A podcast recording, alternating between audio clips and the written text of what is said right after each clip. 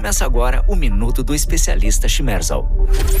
O podcast com tudo o que você precisa saber quando o assunto é segurança industrial. Olá, seja muito bem-vindo. Tá começando o penúltimo episódio dessa primeira temporada de podcast. Esse é o Minuto do Especialista Chimers, o seu podcast para esclarecer todas as suas dúvidas e te manter atualizado por dentro de todas as novidades e tudo que é mais importante quando o assunto é segurança industrial. Eu sou Felipe Bernardo do time de marketing da Chimers. Eu tô aqui acompanhado de José Mauri Martins, um grande especialista em normas de segurança. Mauri, mais uma vez, obrigado pela presença. Seja bem-vindo. Olá, Felipe. Obrigado mais uma vez. É um grande prazer continuar falando sobre segurança, especificamente segurança em máquinas.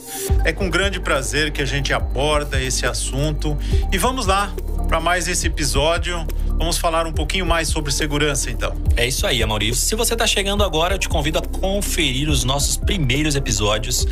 Já falamos sobre princípios básicos de adequação, proteção, Falamos sobre apreciação de risco no último episódio, inclusive, Amaury, eu queria aproveitar, já que nós estamos aí recém esse último episódio falando sobre apreciação de risco, nós falamos que elas são aplicadas, né, a algumas normas, mas eu queria saber se além da NR12 nós podemos aplicar a apreciação de risco em outras NRs também. Especificamente, se a gente puder falar sobre a NR36, eu acho bacana. É possível aplicar apreciação de risco na NR36? Ô Felipe, muito bem, muito bem lembrado. A NR36 é uma norma regulamentadora que ela atua em um segmento muito importante do Brasil, que é uh, o processo de abate e processamento de aves e animais. Muito bem. É, o que eu poderia dizer para você é o seguinte: a NR36 ela é uma norma muito complexa, aonde que ela trata da gestão do trabalho nesse segmento de abate e processamento de aves e animais. Muito bem, lá dentro da NR36 tem um comportamento que ela indica de descanso, de ginástica laboral, um monte de atividades. Mas calma lá, gente. Dentro desse sistema produtivo existem máquinas. Máquinas que vão fazer dar um exemplo aqui: máquina que faz salsicha, máquina que faz linguiça, faz hambúrguer, daí por diante. Eu tenho que desossar um, um boi, tem que o abate lá do frango. Então, existem diversos tipos de máquinas dentro desse processamento. E aí, as máquinas que estão dentro desse ambiente de trabalho, possivelmente tem máquinas também que geram perigos para aqueles trabalhadores que estão lá no processo do dia a dia. Então, para esse tipo de máquinas, também o que, que a NR36 fala? Para a segurança das máquinas da, desse segmento, deve-se obedecer os princípios básicos da NR12. Então, o que, que acontece? Dentro do, desse ambiente de processamento de alimentos, as máquinas devem estar de acordo com a NR12. Se na NR12 para adequar uma máquina, eu tenho que fazer apreciação de riscos, portanto, na máquina de um frigorífico, de qualquer uma indústria, que existe uma máquina que gera um movimento, eu também tenho que fazer apreciação de riscos. Muito bem, eu vou fazer apreciação de riscos dentro de uma máquina desse segmento e vou identificar novamente qual é a diferença de uma máquina do segmento alimentício com uma máquina da indústria alimentícia. O ambiente onde está a máquina. Lá na indústria metalúrgica, eu tenho poeira, tenho óleo e não tem problema nenhum para a máquina. Já lá na indústria alimentícia, eu tenho que tratar essa máquina com um grau, com um nível de higiene muito maior, porque eu estou processando alimentos. Então o que acontece? Essa máquina ela segue algumas recomendações da Anvisa, de todo o setor que trata, que cuida da higiene e da saúde nossa, e tem algumas descrições lá como que a máquina deve ter. Muito bem. Como é um processo de alimentos, essa máquina ela tem que ser higienizada com uma certa continuidade. Então, a máquina ao ser higienizada, ela é com um líquido, às vezes é, em alta temperatura, com um produto químico, um detergente, para fazer a eliminação de uma possível bactéria que está lá. Muito bem, ao lavar a máquina, se eu tiver uma cortina de luz na máquina, ela vai ser lavada também. Se eu tiver um sensor é, magnético, ele vai ser lavado. Se eu tiver uma parada de emergência, também será lavado. Qual é a diferença da cortina de luz da máquina lá da NR36 para a cortina de luz da máquina da NR12. É a roupa que essa, que essa cortina veste. Qual que é a roupa de, uma, de um componente elétrico? É o grau de proteção, é o IP. O IP é um grau de proteção, ou seja, é como que eu trato o invólucro dessa dessa, dessa peça. A cortina de luz que está lá na indústria metalúrgica, ela tem um grau de proteção é, IP65. Ela tem uma certa temperatura, ela não pega poeira, mas ela eu não vou higienizar ela. Eu não vou passar uma, uma higienização contínua nela. Já naquela outra máquina lá da NR36, eu vou possivelmente fazer uma higienização e essa máquina, essa cortina, ela tem que ter um grau de proteção elevado. O que, que é um grau de proteção elevado? Ao fazer a higienização da máquina com uma pressão alta, sei lá, 90 bar, com 100, 90 graus de, de temperatura, esse líquido não pode entrar no corpo da cortina, não pode entrar no painel, não pode entrar numa parada, numa chave de parada de emergência, daí por diante. Então, o conceito do produto do funcionamento dele é o mesmo. O grau de proteção ou o material como que é feito esse componente é totalmente diferente. Então, se eu vou colocar um sensor e é para uma linha higiênica, esse sensor magnético ele deve ser encapsulado de aço inox, porque eu posso higienizar ele e ele é hermeticamente fechado que não entra líquidos nele por pressão nenhuma. No caso da cortina de luz, a mesma coisa e todos os componentes. Portanto, NR35 nas máquinas da NR36, aplica-se apreciação de riscos, aplica-se os conceitos da NR12, com o diferencial do componente que vai fazer a mesma função de segurança, mas ele tem um grau de proteção para se proteger do ambiente externo para que esse ambiente externo não contamine a parte interna do componente. Muito bacana, Mauri. Vale lembrar que a Schmersal possui um portfólio de produtos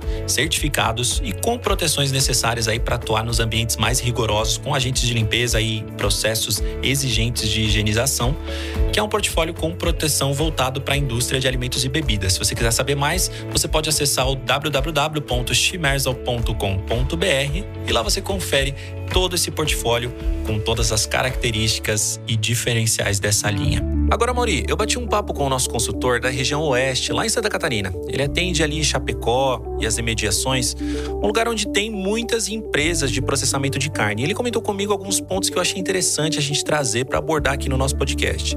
O principal deles é uma das maiores queixas que ele recebe, inclusive que está relacionada à durabilidade dos produtos.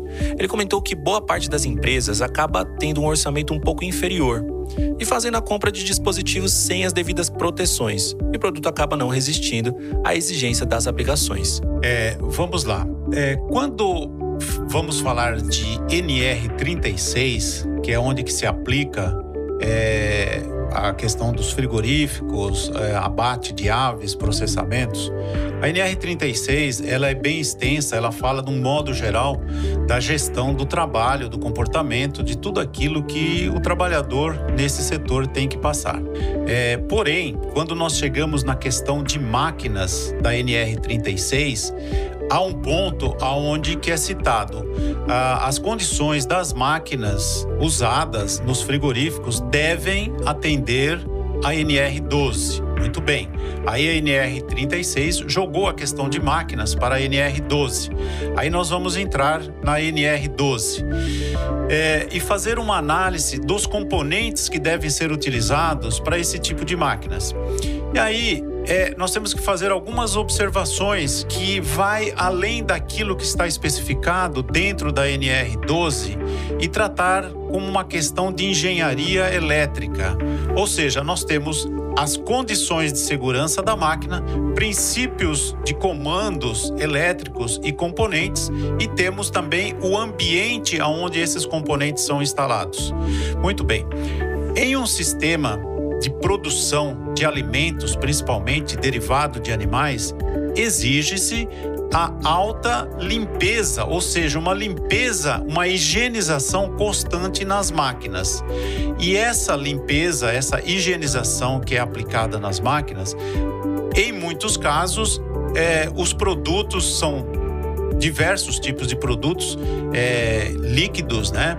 E esses produtos eles têm, em muitos casos, elevada temperatura e uma pressão é, para poder fazer a higienização. Muito bem, então nós temos aí um componente elétrico que vai passar por uma higienização e essa higienização tem algumas características, principalmente de temperatura e pressão do líquido que vai higienizar esse componente. O recomendado é um produto onde que ele tenha um grau de proteção e graus de proteção, isso é tratado numa norma ABNT, NBR e EC que fala de invólucros, ou seja, a proteção que o produto deve ter. Muito bem, o recomendado aí é que esse produto tenha uma característica IP69K, ou seja, ele aguenta uma alta pressão e uma alta temperatura. Como foi dito pelo nosso é, profissional da área, o nosso colaborador, muitas empresas, por uma questão de orçamento, optam em colocar um produto que não é o IP69K que tem esse grau de proteção. Coloca-se um produto inferior. Colocando-se um produto entre aspas, inferior, que não tenha o grau de proteção exigido, esse produto, com o passar do tempo, não muito tempo, ele vai se deteriorar porque aquele líquido entra no produto e acaba queimando, provocando, danificando o produto. Nós temos o primeiro problema aí. O segundo, que nós estamos injetando um líquido lá dentro e numa área elétrica. Isso também pode dar uma descarga elétrica. Ou seja, a empresa paulatinamente fica substituindo um produto por não ter colocado um produto correto. O que acontece? Ela substitui uma, duas, três vezes há um, um, problema que ela vai somando custos de um produto que não é adequado, mais o tempo de paralisação da máquina, mais a hora do homem de manutenção. No final, ele vai ter um custo mais elevado de que se tivesse colocado o produto correto pela primeira vez. Pois é, Mauri, os prejuízos só aumentam. Porque o produto danificado, como você disse, para de funcionar e com isso ele interrompe a operação da máquina e muitas vezes quem fica com a pressão de resolver esse problema é o pessoal da manutenção.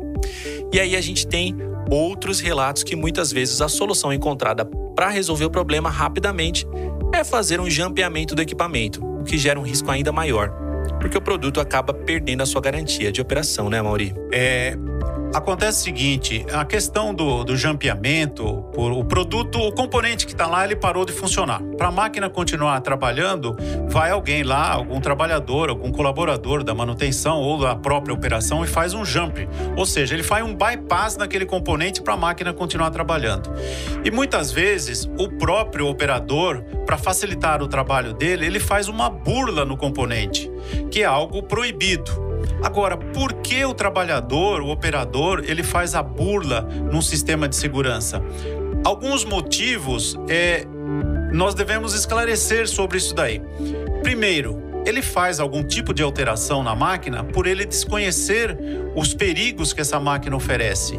E segundo, ele tem que estar ciente daquilo que ele qual é a função do trabalhador, o que ele pode e o que ele não pode fazer na máquina. Muito bem. Agora, como que o trabalhador vai saber que existe NR36, que existe NR12, que existe conceitos elétricos, que existe o componente correto? A NR12, ela recomenda, ela exige que todo trabalhador passe por um treinamento. Então, todo aquele trabalhador que ele vive é, o dia a dia lá constantemente operando uma máquina, ele deve passar por um, um sistema de um, um, treinamento. E durante esse treinamento vai ser passado para ele todos os esclarecimentos da máquina, como que a máquina funciona, por que tem determinado componente e por que ele não pode fazer essa burla no componente. Ele não pode fazer a burla no componente, não pode fazer a burla no sistema de funcionamento da máquina, porque isso é descrito aonde existem leis relacionadas ao trabalho que proíbe isso. A própria CLT proíbe que o trabalhador cometa, é, não cometa a, a burla em equipamentos, não faça aquilo que a empresa determina. Então é um conjunto. Primeiro, nós temos que colocar o componente correto. Segundo, o trabalhador tem que ser esclarecido. Ele vai ser esclarecido nos treinamentos. Durante o treinamento, vai se passar toda essa conscientização para ele e vai ser dito para ele o que é a máquina, quais são os perigos, quais são os riscos, o que ele pode fazer e o que ele não pode fazer. Se a empresa fizer tudo isso, ela vai ter um grande benefício, porque ela não vai ter trabalhador acidentado, ela não vai ter máquina paralisada, ela não vai ter componente danificado e ela vai ter uma produção contínua sem a paralisação, que uma paralisação de uma linha de produção acaba trazendo um custo muito alto para a empresa, que muitas vezes esse custo não é visível, mas ele aparece no dia a dia na formação de preços. É isso aí, Amaury. Então, para você que está nos ouvindo e trabalha nesses ambientes, começa a colocar na ponta do lápis e entender que às vezes um investimento maior dentro de um produto recomendado para sua situação pode trazer uma economia a longo prazo, além de evitar problemas como paradas e custos extras de manutenção. Inclusive, Mauri, o William também comentou um case recente ali da região, onde o cliente possuía caixas no modelo plástico e estava passando por processos de burla. Então eles sugeriram a substituição pelo modelo de caixa inox da Schmerzel e com isso ele acabou evitando esse tipo de prejuízo com as paradas e também com a manutenção extra desses equipamentos. Então fica essa reflexão aí para você que está nos ouvindo, buscar os equipamentos adequados para suas instalações. Valeu, William, muito obrigado pela participação. Agora, Mauri, é só na NR36 ou em alguma outra NR também é possível aplicar apreciação de risco? Sim, tem uma outra NR que é extremamente importante, mais um segmento importante para o Brasil, que é a indústria da construção civil. Como nós sabemos, na construção civil, é, há necessidade de se ter um elevador para levar materiais e assim que a obra vai subindo, ganhando andares, é, eu tenho que levar os trabalhadores para as unidades de trabalho lá em cima. E é necessário a utilização de elevador. Esse elevador não é o elevador definitivo que fica no prédio, é um elevador destinado para o trabalho dentro da, da execução da obra. É um elevador que ele é normalmente montado na, na área externa do prédio, aonde que todo o material ele é levado para os andares e os trabalhadores também são levados por esse elevador. Muito bem. O elevador que é utilizado também é uma máquina.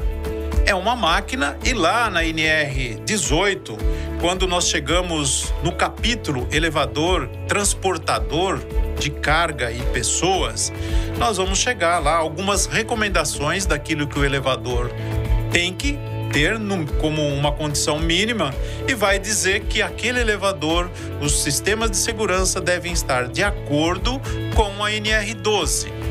Como que para colocar sistema de segurança em uma máquina de acordo com a NR12 deve haver apreciação de riscos nesse elevador que é aplicado na NR 18, nós também temos que fazer apreciação de riscos. Nós vamos ter que identificar o movimento desse elevador, a abertura de portas, aonde que ele está parado, se ele está parado é, no nível do piso desejado, ele tem que estar no piso para poder abrir a porta externa, abrir a porta do elevador. Então tem todo um comportamento de funcionamento desse elevador que ele deve obedecer aquilo que é determinado como princípios de segurança que são estabelecidos na NR12 e se fazer a apreciação de risco para ver o que deve ser colocado no elevador.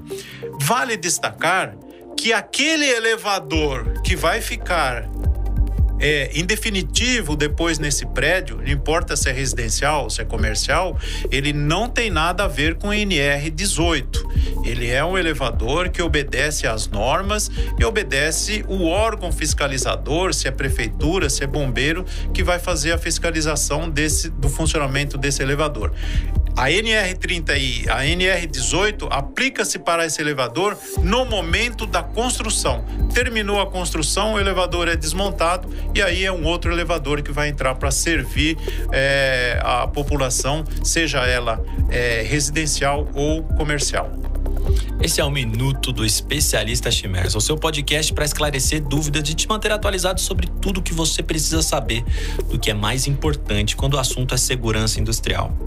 Aqui, na Chimers, a segurança vem sempre em primeiro lugar. Não é à toa que, além de estar no nosso DNA, ela também é um dos valores mais importantes da nossa empresa. A Chimers é a líder mundial em sistema de segurança e especialista em serviços de adequações de máquinas e equipamentos. É por isso que o nosso compromisso é compartilhar todo esse conhecimento e contribuir com a formação dos profissionais que atuam nos ambientes mais desafiadores da indústria.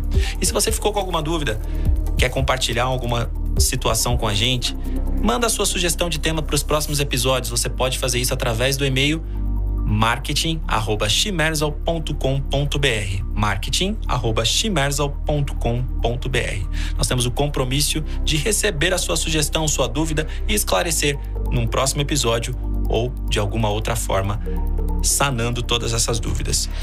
Amauri, mais uma vez quero agradecer a sua participação. Estamos chegando aqui ao final desse quarto episódio. Nos encontramos no próximo episódio. Mais uma vez, obrigado pela participação. Obrigado, Felipe. Muito prazer em poder contribuir. Espero ter contribuído com algumas informações aonde que elas são aplicadas no nosso dia a dia na questão de segurança. Sempre um prazer e voltarei sempre que for necessário para continuar esse nosso papo muito agradável sobre esse tema importantíssimo para nós. É isso aí, Mauri. O prazer é todo nosso.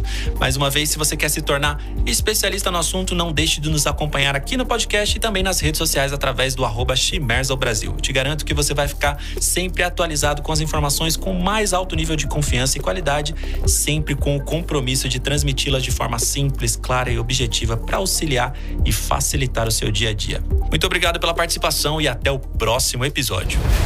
Você acabou de acompanhar o podcast Minuto do Especialista Shimerzal. Obrigado pela companhia e até a próxima.